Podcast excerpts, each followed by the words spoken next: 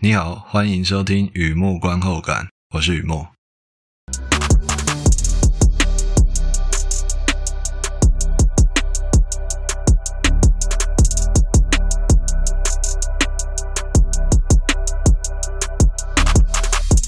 今天我来分享的是电影看片心得，也喜欢枝头樱花，但更爱山中宝石。我梦见秦月八重山，是的，秦越八重山，不辞冰川山路远，顶峰踏雪也相见。横批就秦越八重山。和以前一样，先来聊一下这部片在演什么。这是一部混搭电影，比利时导演拍的意大利剧情片。有个男生名叫彼得洛，平常住市区。夏天会跟爸妈上山避暑，因此认识了住在山区的男生布鲁诺。两个人年纪相近，玩在一起，度过美好的童年。彼得洛的青春期类似一般男生会有的叛逆，尤其不想跟爸爸讲话。后来升学读书也没跟家人一起住。布鲁诺则是跟着亲友工作赚钱，几乎跳过了青春期，直接成年。他们俩各有各的生活，重逢是十五年后。Fifteen years later，两个大男孩在那座山上合力盖了一栋小木屋，约好每年都要回到那里，哪怕现实生活驱使他们各奔东西。《Le Auto Montagne》这部片呢，Pyramid Distribution、Yanus Films 多家电影公司联合发行，全片的意大利语发音。二零二二年坎城影展和那个《如果驴知道》。并列评审团奖，这部片和《如果驴知道》并列评审团奖。Felix van Groningen、Charlotte van der Weers 两位导演，他好像是应该是伴侣吧，不是夫妇啊，伴侣。两位导演，并且有参与编剧工作。Luca m a i n e l l i、Alessandro Borghi 两位主演。电影故事来自意大利作家 Paolo Cornedi。二零一六年出版的小说，也是他的第一本小说，描绘那山的静谧、男人的友情，是一部看山不是山的电影。在这片有出现作家喝酒、喜马拉雅山、阿尔卑斯山、足球、盖房子，片名有数字，重要人物死亡，还有出现这些东西，我个人觉得还蛮有意思的。电影资讯：L'Auto Montagne。回不去的那座山，秦越八重山，八座山，The Eight Mountains，哎，都是指同一部片。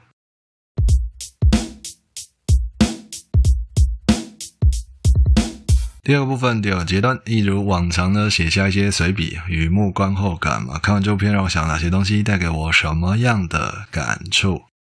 一开始的照旧，小额抖内，小额大型，在网站上有抖内按钮。如果你觉得我做的东西还可以，欢迎支持与鼓励，谢谢你。好的，先来破题啊。片名的《Old m o n 大年》是字面上的意思，八座山。电影里有解释，这个词来自印度教。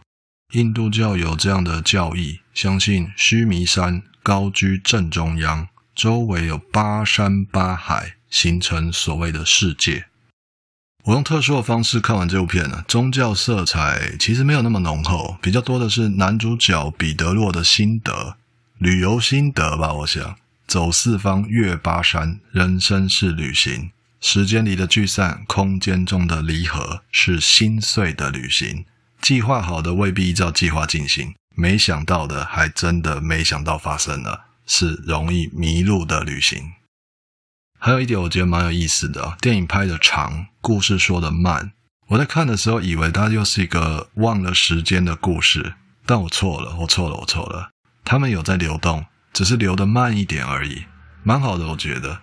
当你保持流动，斩断过去也就变得不是那么重要了，不是吗？然后《多蒙大年》这部片在讲两个男人的友情，我比较想先聊聊彼得洛，他戏份多。描绘的也比较多细节。就戏剧来说，他是第一男主角，彼得洛是第一男主角。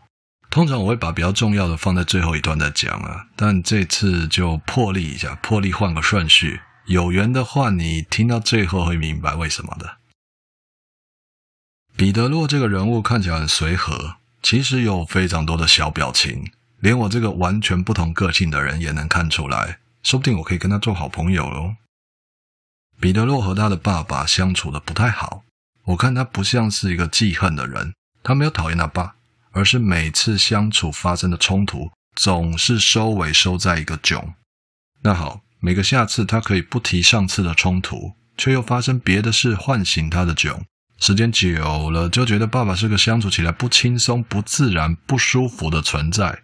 换句话说，彼得洛他没有怨恨，他只是在逃避尴尬。虽然我不是彼得洛，但我尽可能以他的个性来想。这样的尴尬，父子之间这样的尴尬，应该不至于十几年不讲话。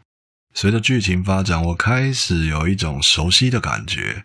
彼得洛的爸爸相对喜欢像布鲁诺那样个性的孩子。我小时候也曾在大人身上感受到相似的偏心。其实那也不是真的偏心，只是我和彼得洛一样还太小，或者说那个时候还没到。无法看懂面前的大人究竟是一个什么样的人，然后呢，很长很长一段时间，就像独自爬山爬到上气不接下气。像这种情况，人生老司机自然看得出来是高原反应。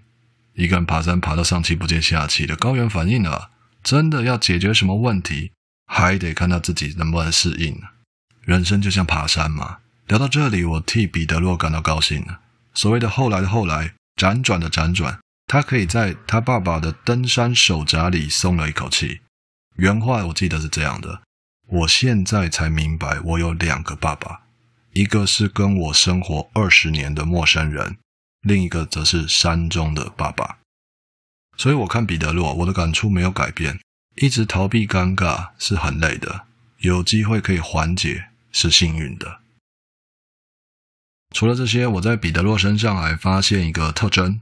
如果你有看过这部片，应该会猜到我想要说他的友情，对吧？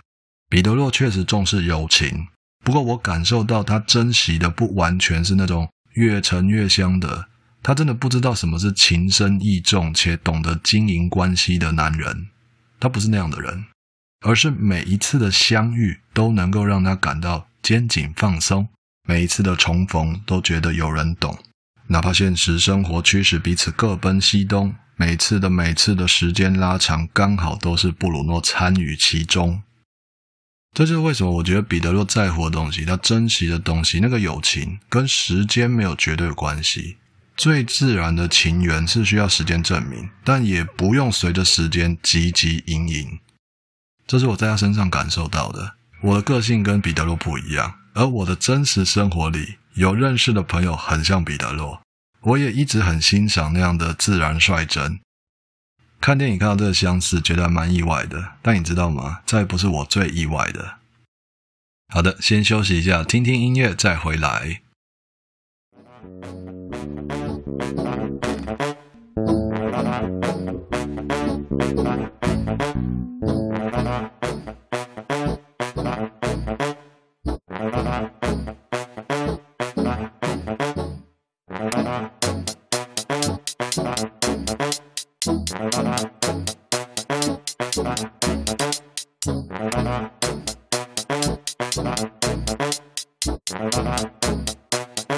Bye.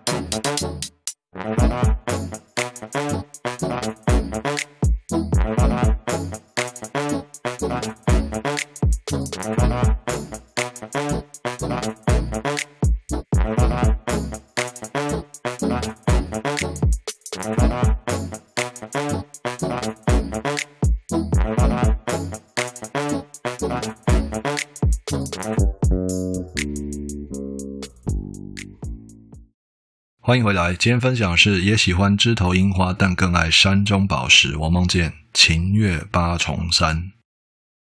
好的，从这里开始，我决定先说结论。另外一位主角布鲁诺想的、说的、做的，让我整个意外啊！我看到他的个性和我的个性非常像，比马克华伯格和迈特戴蒙还要像。真的要说那一奈米的差别，应该是我还存在的。尽管某个时间点，我几乎就要去他去的地方了。嗯，友情与爱情让我完全透视布鲁诺。他的友情像彼得洛这样从小认识到大的朋友，人生流转依然山中重逢，时间肯定是加分的。就说像布鲁诺这样个性的人，他的情感价值跟时间绑定的，时间越久越沉越香。不仅如此，欣赏也很重要。无论是建筑工法，或山中生存术，或乳制品 know how，或任何布鲁诺会的东西，有人懂得欣赏他会的东西，会让布鲁诺特别的暖心。这也是像他那样个性的人特别珍惜、特别在乎的。有人懂得欣赏他会的东西，那么呵呵 对，要转折了。那么回过头来看布鲁诺的爱情，坦白说非常糟糕啊。你可以跟彼得洛一样，从劳拉的眼泪里看得清清楚楚啊。这该怎么说呢？因为像布鲁诺这样的男人，他相信生活，有目标也好，有品质也好，或者说生活的归属感与精神寄托都好，他会在动心起念之后，或者现代话来说，确认关系之后，以一种令人感冒、非常难受的速度，把爱情转化成感情。什么意思呢？我在其他篇心得常聊到，爱情与感情是不一样的。爱情是瞬间的，感情是时间的。换句话说，布鲁诺这样个性的人也会喜欢枝头樱花，但更爱山中宝石。总归一句话，只有累积起来的东西，才是真正属于自己的东西。随着剧情，布鲁诺发生两件事让我特别有感触啊，是没有看到哭啊，但我觉得好像有地震，好像有地震啊。第一个是撕裂伤口，布鲁诺叫彼得洛滚回去。如果你有看这部片，回想一下，布鲁诺分居之后，他陷入低潮，不太想去探望小女儿。彼得洛就想起布鲁诺小时候也曾被他爸爸抛弃，就觉得这位好友，他现在当人家爸爸不应该再犯一样的错啊。彼得洛心里这样想，是好意，是关心，只是当场不知道怎么回事，可能脑子距离嘴巴太远了，呃神经传达太远了。彼得洛说：“布鲁诺，你那样抛弃女儿，不去探望女儿，那跟你酒鬼老爸有什么两样呢？”然后就被布鲁诺轰出去 了，非常生气啊！布鲁诺翻脸。我想我明白这件事为什么会让布鲁诺情绪失控。有的人啊，很早就看见上一代的是是非非，却很晚才明白，无论自己喜不喜欢，都得继承上一代某部分的是是非非。就算在自己的人生里全力避免同样的悲催，还是会有那么一个时间点，自己意识到热情白费，是吧？我想，人生就是无用的热情啊，那是脆弱的时候，也是坚强的时候；那是独处的时候，也是相聚的时候。就那么巧，被好友一语道破。其他人我不敢说了，像我们这样个性的人，遇到那样是很难冷静的。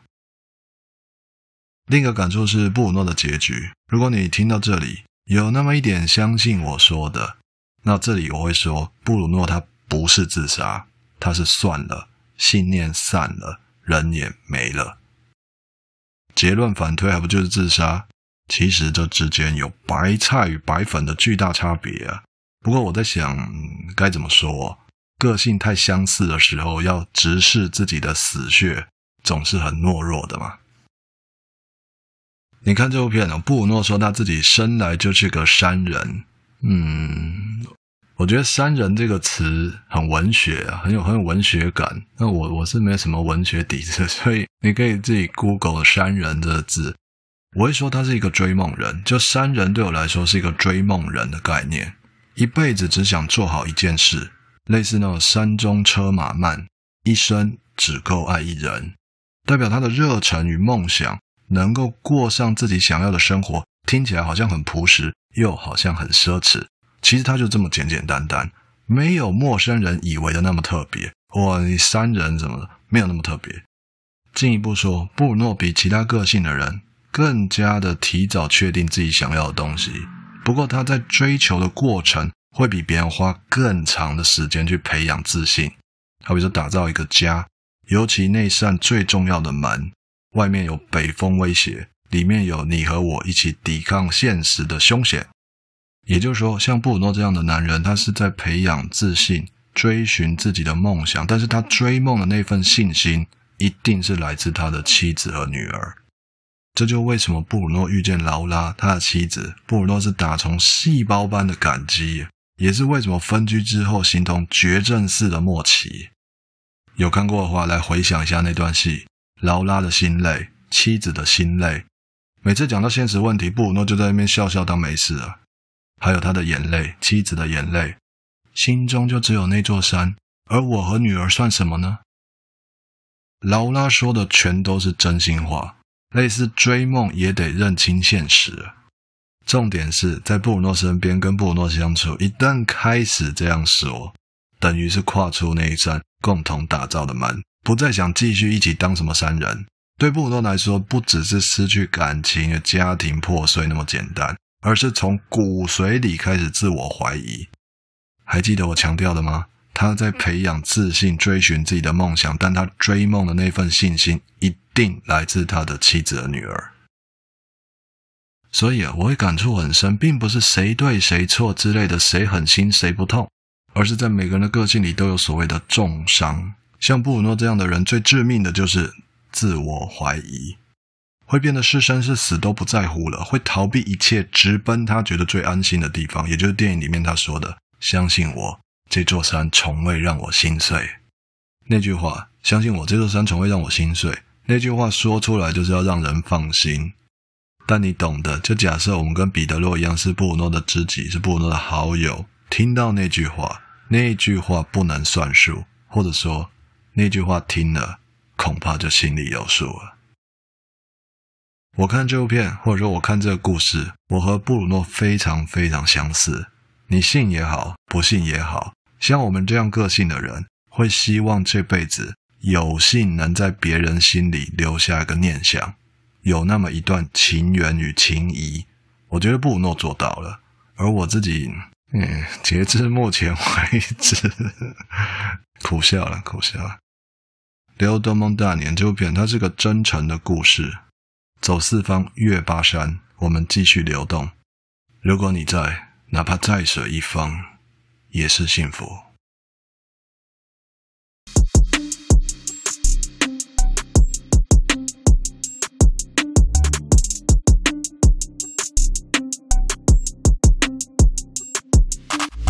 好的，介绍这边分享到这边，也喜欢枝头樱花，但更爱山中宝石。我梦见秦月八重山。这边心得我自己也觉得蛮重的，电影其实没有那么重，我把心得写的特别重，因为我很少在就巧合嘛，很少看到电影跟自己怎么讲，剧中人物跟自己的个性非常相似，几乎一样的，这是很少见的。对了，我明白，就是我再怎么激动激昂，也就是那个样子，没有很，但是我心中是非常激动的。所以我这篇写的比较重，嗯，我相信这只是一个例子啊，就是我的例子刚好看到跟我相似的。如果你在其他电影或连续剧或人际关系或各种宇宙都好，遇见一个跟自己个性非常相似的人，那肯定是 糟糕，越越讲越模糊。但我相信你懂那种感觉。好的，文章就在网站上，欢迎浏览，也欢迎上网搜寻雨幕观后感。那么今天先到这里了，祝你顺心平安、健康平安，谢谢。